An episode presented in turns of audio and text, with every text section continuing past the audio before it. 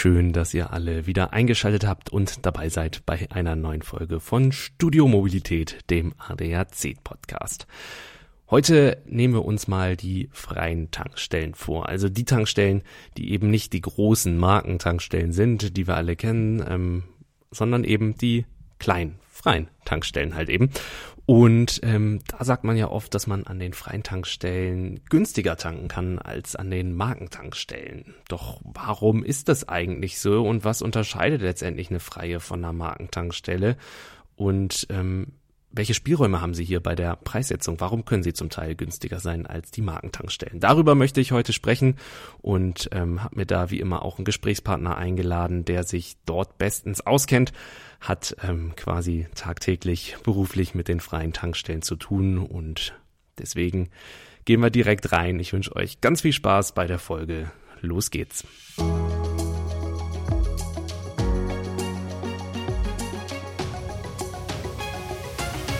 Ich freue mich, Daniel Kadek heute begrüßen zu dürfen. Er ist Geschäftsführer vom Bundesverband der freien Tankstellen und gemeinsam schauen wir uns die freien Tankstellen heute mal ein bisschen genauer an. Hallo Herr Kadek, schön, dass Sie heute mein Gast sind. Schön, dass ich da sein darf. Vielen Dank für die Einladung.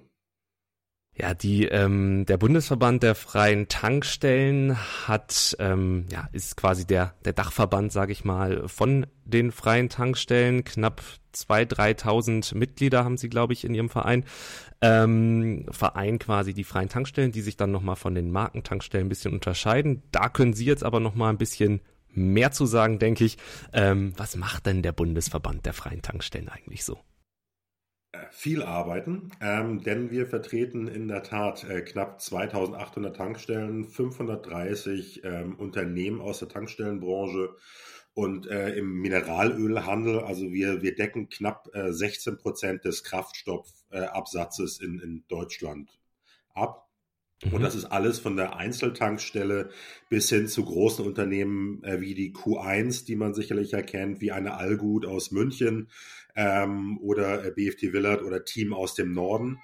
Aber wir sind mhm. halt nicht die Arals und Shells dieser Welt, sondern es ist tatsächlich der, der deutsche Mittelstand. Also viele von unseren Mitgliedern tragen die Farben der Großen. Aber ähm, der große Unterschied ist halt, ähm, dass ähm, man sehr, sehr viel auf Kooperation setzt. Man spricht sehr viel miteinander, auch wenn man regional in der Konkurrenzsituation ist. Ähm, was deutlich weniger vorkommt als bei den Farbengesellschaften, spricht mhm. man doch, tauscht man sich aus. Und wir, wir bündeln tatsächlich die Vertretungen der freien Tankstellen, versuchen denen so eine Stimme zu geben. Damit sind wir auch Übersetzer von mhm. den Freien in die Politik, weil viele Kleine brauchen eine starke Stimme und gleichzeitig sind wir auch der Übersetzer, was im politischen Berlin und in Brüssel passiert, an die Tankstellen. Das muss verständlich gemacht werden, denn die Großen haben ihre Rechtsabteilungen da sitzen und das übernehmen wir dann halt für die mhm. Freien. Also wir streiten quasi für den Erhalt des Tankstellengewerbes und unsere Mitglieder als Mobilitätsdienstleister und Nahversorger. Aber, und das werden sicherlich einige von den Zuhörern schon gesehen haben, manchmal sieht man auch eine BFT-Tankstelle. Davon gibt es im Bundesgebiet knapp äh, 700. Also wir sind auch Zeichengeber. Die Mitglieder dürfen unser Logo führen. Ähm, äh, und das sorgt dann dafür, dass wir teilweise auch zur Geschäftsstelle für Kundenfeedback werden, wo wir sehr, sehr nah am Kunden sind, äh, mit Lob, aber auch mit Tadel für unsere Mitglieder. Und last but not least, mhm. ähm, was wir auch machen, wir handeln halt Rahmenkonditionen aus. Ein einzelner, kleiner, äh, in Anführungszeichen, Tankstellenpächter wenn der jetzt versucht, mit einem Kartenhersteller einen Vertrag auszuhandeln, das äh, wäre vielleicht ein bisschen Overkill. Deswegen machen wir das für unsere Mitglieder und bieten dann auch die entsprechenden Konditionen an, damit deren Arbeit einfacher wird. Mhm. Ähm, was unsere Hörerinnen und Hörer jetzt vielleicht nicht sehen konnten oder sehr wahrscheinlich nicht sehen konnten, beziehungsweise definitiv nicht sehen konnten, weil sie haben uns auf den Ohren, ist, dass ich ähm, gerade auch als sie die Namen genannt haben, äh, einiger ihrer äh, Mitglieder, das, da habe ich genickt. Also man kennt tatsächlich einige auch, weil man sie halt sieht und man sieht sie auch gar nicht so selten. Klar, man hat bei Tankstellen natürlich immer die großen Markentankstellen im Kopf, aber ähm, eben auch einige von denen, äh, von denen, die Sie gerade genannt haben. Ähm, sie haben auch eben schon ein paar Punkte genannt, ähm, inwiefern inwiefern sie sich von den großen ähm, Markentankstellen absetzen. Ähm, es heißt auch oft, dass die freien Tankstellen immer so ein bisschen günstiger sind als die großen Markentankstellen. Ähm, können Sie das, ähm, ja, können Sie dem zustimmen? Belegen Sie das oder ähm, eben nicht? Und falls ja, woran liegt das? Ja, also das stimmt schon, dass wir in der Regel ein, zwei Cent mit unseren Mitgliedern günstiger sind. Wir als BFT machen da natürlich keine Preisgestaltung, dürften wir auch gar nicht, aber unsere Mitglieder tun das. Jeder Einzelne als Unternehmer, als Unternehmerin äh, im Netzwerk kalkuliert für sich selbst und reagiert neben den Einkaufskosten, die natürlich da sind, auch aufs Umfeld. Und ähm, das Umfeld ist für uns deutlich kleiner als für die Ketten. Also die ja, die folgen, die, die großen folgen einer ganz anderen regionalen Kalkulation und unsere Mitglieder schauen mhm. halt eher auf die Nachbarschaft. Bei unseren Mitgliedern haben sie auch in der Regel deutlich weniger ähm, Preisschwankungen. Also die versuchen sich tatsächlich von diesen äh, äh, Rattenrennen abzukoppeln und versuchen eher eine stetige Preisentwicklung beziehungsweise einen stetigen Kraftstoffpreis anzubieten, auf den sich die Menschen auch verlassen können. Es gibt viele Kunden, ähm, die das äh, honorieren insbesondere wenn dann auch noch der Preis ein bisschen unter dem der Wettbewerber liegen. Und ähm, dass das Schöne heute ist ja, dass die Verbraucher sich permanent selber informieren können. Durch die ganzen Portale, durch die Apps äh, sehen sie, welche Preisgestaltung es gibt. Und tatsächlich stechen wir als Freie dann oftmals sehr raus. Und das ist gut mhm. für uns. Freie tatsächlich, denn Autofahrer sind oftmals sehr preissensibel. Da macht ähm, ein, zwei Cent oftmals dann schon den Unterschied, wo man hinfährt. Bei drei, vier Cent macht man oftmals einen kleinen Umweg. Aber mhm. Menschen sind halt auch Gewohnheitstiere. Das heißt, ähm, wir müssen sie auch als, als äh, BFT, unsere Mitglieder müssen den Kunden von den anderen Marken weglocken. Und das geht oftmals über den Preis, aber dann muss halt auch das Gesamtpaket stimmen, damit die äh, langfristig zu unseren freien Kunden werden. Hm. Wie groß ist denn da der Spielraum, den man hat bei der Preissetzung? Weil ähm, jetzt gerade in den ja, letzten Monaten, in den letzten zwei Jahren war natürlich das Thema Spritpreis wieder ein ganz großes, betrifft natürlich immer jeden, aber viele Leute wurden dafür noch mal ein bisschen mehr sensibilisiert. Sie haben es auch gesagt, wenn der Unterschied so ein, zwei Cent ist oder gar drei, vier Cent, dass man dann noch mal einen Umweg in Kauf nimmt. Ähm, aber zurück zur, ähm, ja, zur Preisgestaltung. Wie sind Ihre Mitglieder da? Ähm, wie, können, wie können Sie da vorgehen? Was für ein Spiel Spielraum haben sie da tatsächlich, weil ähm, der Kraftstoffpreis hängt ja von verschiedenen Faktoren ab, ähm, zu denen Sie vielleicht auch noch ein bisschen genauer was sagen können. Der, Entschuldigung. Also in der Tat, ähm, was letztendlich am Preismast steht, da ist tatsächlich äh, die, die Marge relativ, ein, ein relativ geringer Teil davon. Also im Einkauf zahlen Sie für den Liter, also gestern war das für den Liter super zwischen 1,30 und 1,37, für den Liter Diesel zwischen 1,23 und 1,30. Aber dann mhm. kommen noch die Steuersätze dazu. Das sind dann äh, knapp 65 Cent bei, bei Autokraftstoffen, 47 Cent bei, bei Diesel. Äh, Erdölbevorratungskosten kommen dazu. Die CO2-Bepreisung, die übrigens im nächsten Jahr auch noch mal mehr werden wird, mhm. äh, liegt bei knapp äh, 7 Cent äh, pro Liter bei Benzin, 8 Cent bei Diesel und natürlich dann die Mehrwertsteuer, die dann auch nochmal, wo der Staat mit 19 Prozent zuschlägt, weil wir haben ja noch nicht genug Steuern bezahlt, ähm, auf, den, auf den Kraftstoff. Und dann kommen noch die ganzen Sachen wie Personal, Energie, steigt ja auch die Kosten auch für uns, äh, Standortkosten dazu. Und bei Pächtern von großen bleiben da tatsächlich nur niedrige einstellige Centbeträge hängen. Bei den Freien, die oftmals ihren Einkauf auch selber machen können, ähm, ist das schon ein bisschen höher. Das ist dann im zweistelligen Centbereich. Ähm, aber dafür unterliegen die auch natürlich einem ganz anderen unternehmerischen Risiko, als wenn sie zu so einer mhm. großen Farbengesellschaft gehören, die dann mal eben 15, 20, 30 Prozent des deutschen Marktes abbilden. Mhm. Da kommen wir ähm, später auch nochmal zu, ähm, inwieweit es sich denn lohnt, quasi ähm, im freien Bereich der Tankstellen zu pachten. Ähm, bleiben wir nochmal bei der Preisgestaltung. Ähm, jetzt gerade in den letzten Wochen zwischendurch ähm, war Diesel sogar zeitweise teurer als ähm, ja, beispielsweise Super E10. Ähm, normalerweise Diesel äh, müsste steuerlich eigentlich rund 20 Cent günstiger sein. Wie erklären Sie sich das, dass ähm, Diesel da jetzt gerade in den letzten Wochen äh, dann tatsächlich auch teurer war als, als E10? Ja, na also alle Mineralölhändler kaufen zu Marktpreisen ein, müssen kalkulieren, dass sie die Marge erreichen, dass sie laufend Kosten decken und ähm, gegebenenfalls auch wenn die Preise steigen mit einem reduzierten Kraftstoffkonsum. Den müssen sie auch einkalkulieren. Ähm, mhm. Aber Warum der Diesel jetzt so teuer geworden ist, eben auch teurer als E10, das ist tatsächlich ein vielschichtiges Problem. Und auf der einen Seite ähm, leidet der deutsche Markt halt weiterhin unter den Folgen des russischen Angriffskrieges auf die Ukraine. Und mhm. die entsprechenden Folgen, gerade ähm, im Bereich Diesel, wo Deutschland ja nicht nur ähm, Rohöl importiert hat, sondern auch Diesel in großem Maße äh, importiert hat. Dann haben wir äh, gestiegene Ölpreise äh, und einen schwächeren Euro im Vergleich zum US-Dollar. Dann haben wir auch noch äh, den, ähm, ja, die, die Terrorangriffe auf Israel und die entsprechenden regionalen Folgen. Dann hat OPEC die Preise auch nochmal zwischendurch ein bisschen angezogen. Und last but not least, ähm, die Heizsaison hat auch einfach äh, gestartet und viele ähm, Diesel ist ja oder beziehungsweise ähm, äh, äh, was, was die Leute zu Hause in den, in den Tank tun, ähm, ist ja im Prinzip auch nur eingefärbter Dieselkraftstoff. So, und ähm, damit mhm. treten sie natürlich in Konkurrenz mit dem Heiz, zwischen dem Heizöl und dem Dieselkraftstoff.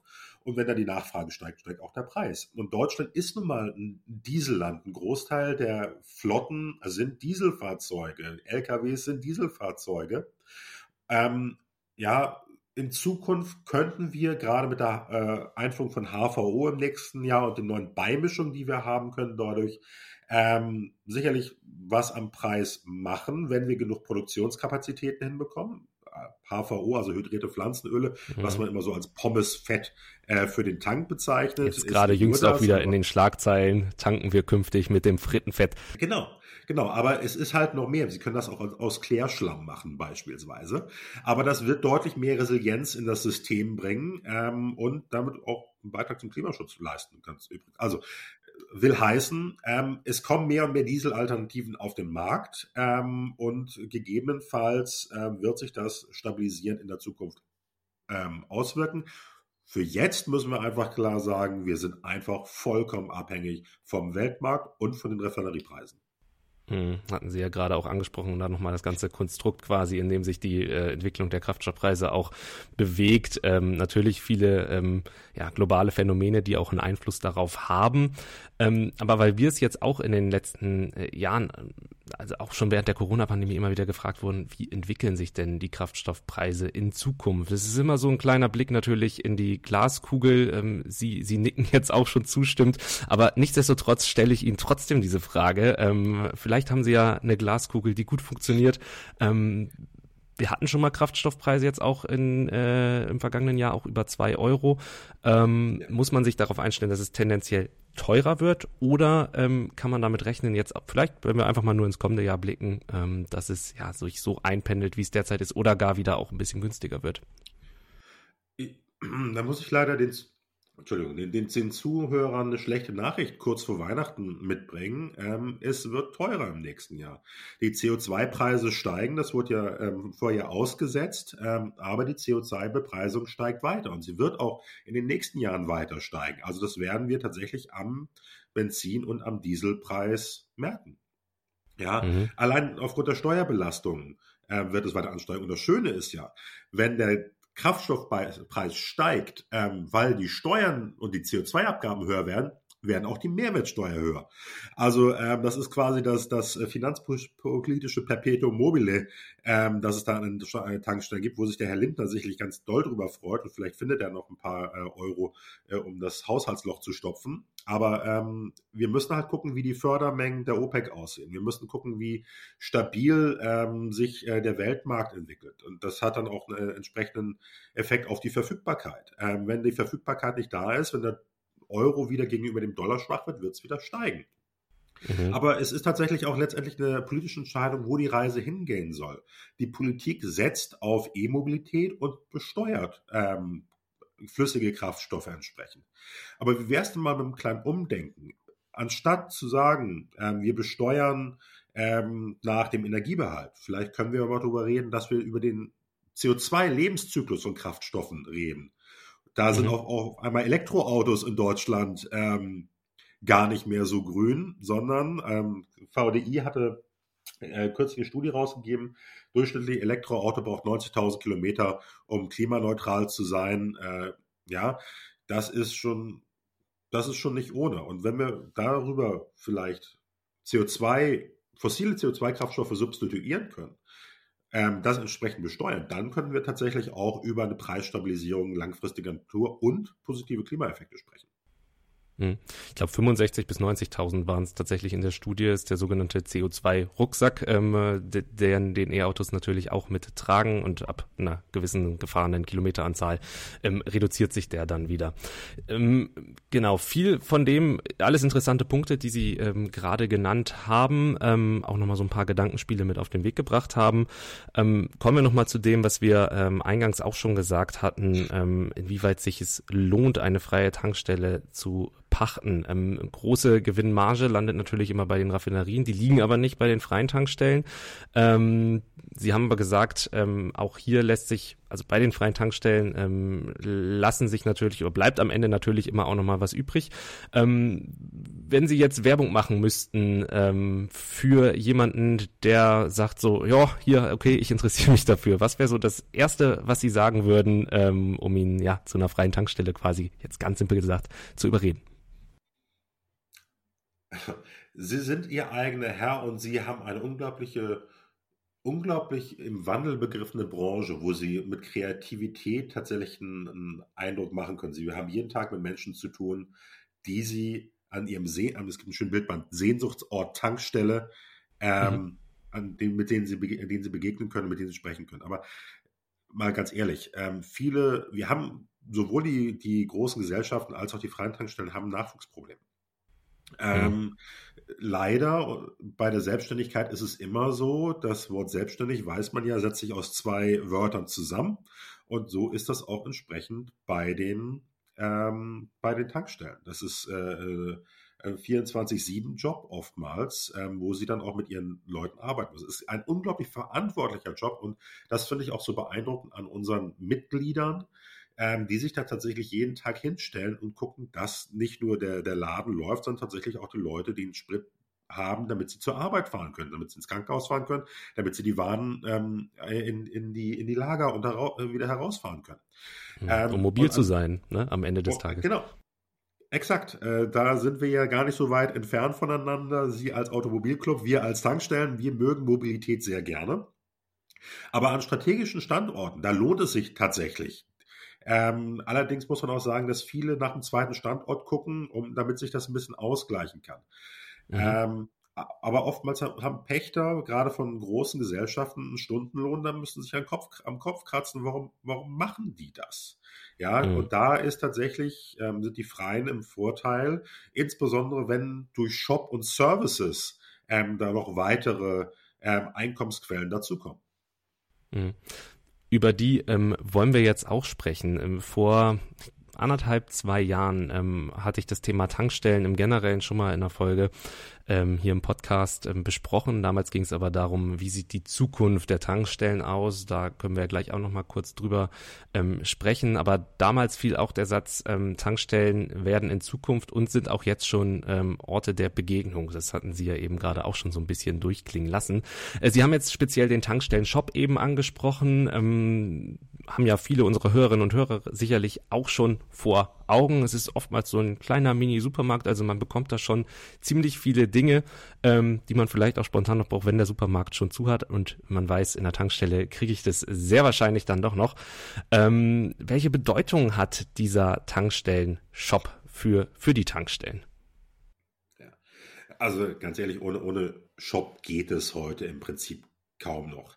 Ähm, wir haben unlängst eine Studie rausgegeben, dass äh, der Tankstellenmarkt 2022, wo wir nochmal gegenübergestellt haben, wie sieht es mit dem Kraftstoffverkauf, mit den Margen, aber auch insbesondere mit dem Shopgeschäft aus. Und der Shop mhm. wird immer wichtiger, gerade bei mittleren und großen Standorten, wo es tatsächlich teilweise so ist, ähm, dass äh, die Hälfte des Umsatzes durch Shopgeschäft gemacht wird. Ähm, ja, also es ist natürlich auch viel, viel Tabak, äh, viel Softdrinks, äh, Süßigkeiten, Reisebedarf mit dabei. Aber was Sie auch sehen, das hat sich auch angesprochen, die Shop, der Tankstellenshop wandelt sich. Wenn Ihre äh, Zuhörer in München mal zu einer Allgut gehen, die ja auch Mitglied bei uns sind, das ist äh, ein Mobilitätscenter beziehungsweise ein Getränkeladen mit angeschlossenem Mobilitätscenter. Äh, eine mhm. Gastronomie mit angeschlossenem Mobilitätscenter. Das ist fantastisch, was die äh, was die Ambergers da auf die, auf die Beine stellen. Ähm, aber die Kunden werden tatsächlich auch zunehmend preissensibel. Und das merken wir auch, weil Tankstelle hat ja normalerweise den Ruf, so ein bisschen teurer zu sein als der Shop. Da geht man ja nicht hin, um einzukaufen, sondern dann geht man hin, weil es nichts anderes aufhat. Ähm, mhm. Aber ähm, auf diese Preissensibilität, die Allgut habe ich erwähnt, aber es gibt auch zum Beispiel die BFT Villa in Kiel. Die hat ein neues Shop-Konzept, äh, Shop das heißt äh, Tanke Emma. Ähm, mhm. Und da äh, ist ähm, tatsächlich äh, die Tankstelle im äh, Shop-Bereich konkurrenzfähig mit dem Supermarkt äh, um die Ecke.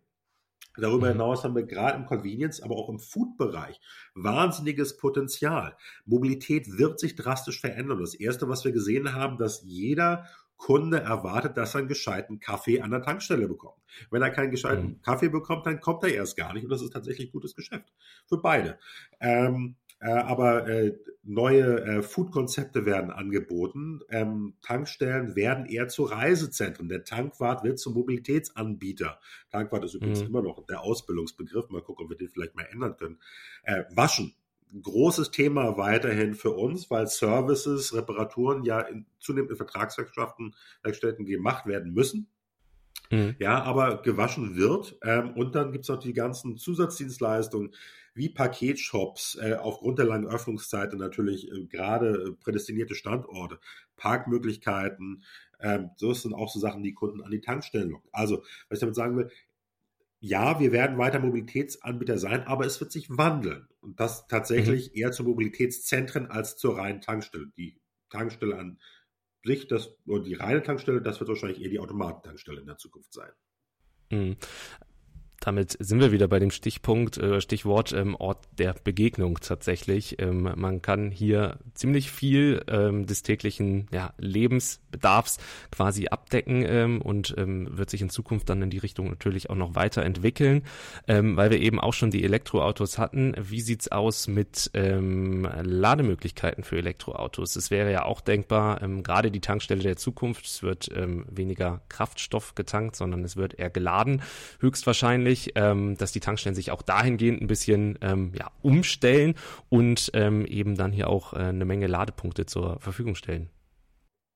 Ja, also in, in der Tat, das, ähm, der, der, der Mobilitätsmarkt ist tatsächlich im Wandel. Aber die gute Nachricht zuerst, also der Absatz von Kraftfahrzeugen steigt, das ist ja auch gut für Sie. Also da freut sich der ADAC sicherlich, potenzielle neue Mitglieder. Ähm, aber auch äh, 2040 werden noch knapp äh, 32 Millionen reine Verbrenner auf deutsche Straße unterwegs sein. Äh, ungefähr ein Drittel äh, der Gesamtflotte wird elektrisch. Und dadurch haben Sie mhm. vollkommen recht, dadurch ändert sich das Tankstellenverhalten, das Mobilitätsverhalten, der, der Wettbewerb. Und da muss tatsächlich ein äh, Zusatzangebot geschaffen werden. Wir müssen die Kunden aus den Autos rausholen. Ja, oftmals sieht man das ja gerade bei den großen Ladeparks, die fahren dahin, stöpseln es ein, schalten ihr iPad ein, arbeiten ein bisschen, essen ihr mitgebrachtes Butterbrot im Auto. Ähm, oder noch schlimmer, äh, für die Ladeparkbetreiber, ähm, die laden zu Hause mit der PV-Anlage. Das heißt, es ist ein drastischer Wandel im, im Markt äh, begriffen. Und da haben wir sehr viel auch über die Zwangsladesäule gesprochen gestritten und gesprochen, ähm, die wahrscheinlich für die Freien nicht kommen wird. Da sind wir sehr froh drüber.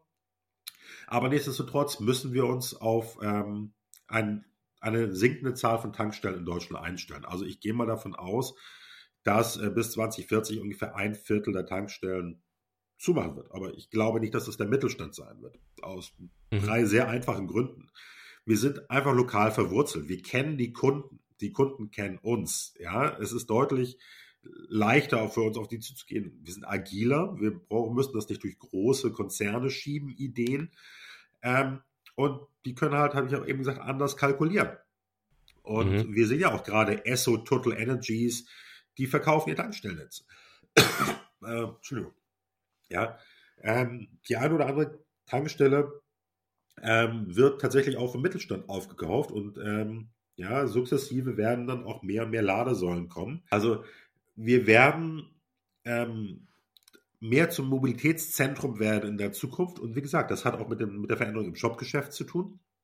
Gleichzeitig, und das machen wir ja auch als, als BFT, ähm, versuchen wir unseren Mitgliedern zu zeigen, was sind die Alternativen. Wie könnt ihr euch auf die Zukunft einstellen? Und das ist dann auch letztendlich, worauf es auf dem Verband ankommt, dass man einer Branche in der Lage ist, eine Zukunft aufzuzeigen. Mhm. Mhm. damit sind wir auch schon ziemlich am, am, Ende der Folge. Wir haben jetzt so über die Zukunft der Tankstelle gesprochen und ähm, wie ich auch schon gesagt habe, das bestätigt tatsächlich das, was ich vor zwei Jahren auch schon in der Folge hatte. Die Tankstelle an sich, die klassische Tankstelle, ähm, wie man sie kennt, wird sich verändern, äh, wird mehr anbieten, ähm, um halt eben auch, wie Sie sagen, konkurrenzfähig zu sein. Ähm, wie sehen Sie denn insgesamt, und das wäre jetzt meine Abschluss, äh, Abschlussfrage, insgesamt die Chancen für den Tankstellenmarkt? Es klang schon durch, relativ groß, ähm, viele Möglichkeiten bestehen, aber vielleicht hier nochmal abschließend und zusammenfassend vielleicht von Ihnen nochmal, ähm, wo Sie die Chancen in Zukunft für die Tankstellen sehen. Ja, in der Tat. Also es ist Mobilität ist ein Zukunftsmarkt. Das sehen Sie ja auch an den Zahlen, wie viele junge Leute auch den Führerschein machen. Das sehen Sie in den Absatzzahlen von, von äh, Pkw. Aber ähm, äh, die Branche ist im Wandel und es gibt diesen schönen Spruch, äh, nicht die Großen äh, fressen die Kleinen, sondern die Schnellen fressen die Langsamen.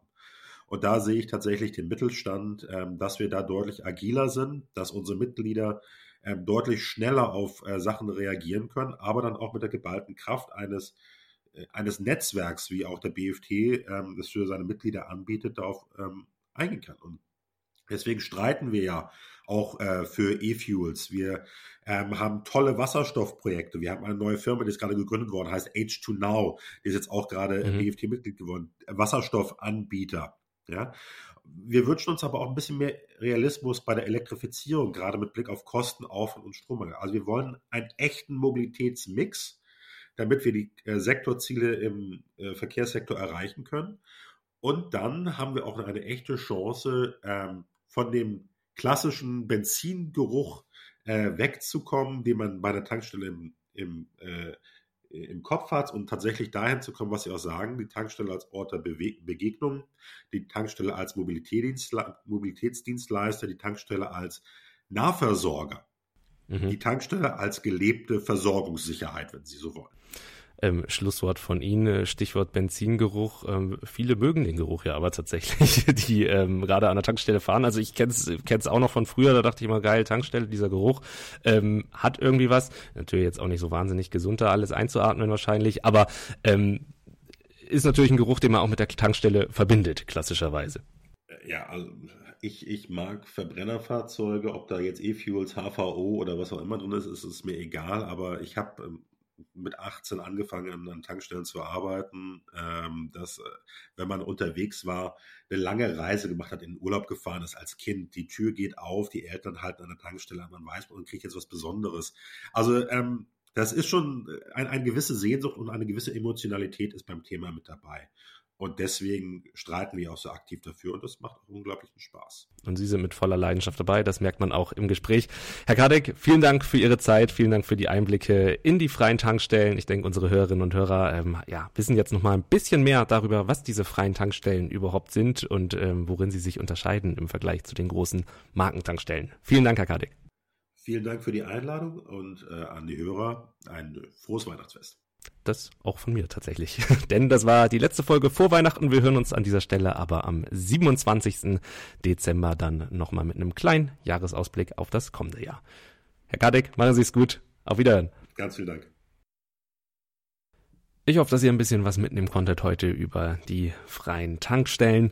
Und wie eben schon gesagt, wir hören uns in diesem Jahr noch ein weiteres Mal am 27.12. Dann haben wir so einen kleinen Jahresausblick vor auf das kommende Jahr. Ich würde mich freuen, wenn ihr dann alle wieder einschaltet und wünsche euch bis dahin eine schöne Weihnachtszeit. Genießt die freien Tage und dann hören wir uns in genau zwei Wochen an dieser Stelle wieder. Ich bin Alexander Schnaas. Macht's gut. Bis dahin. Ciao.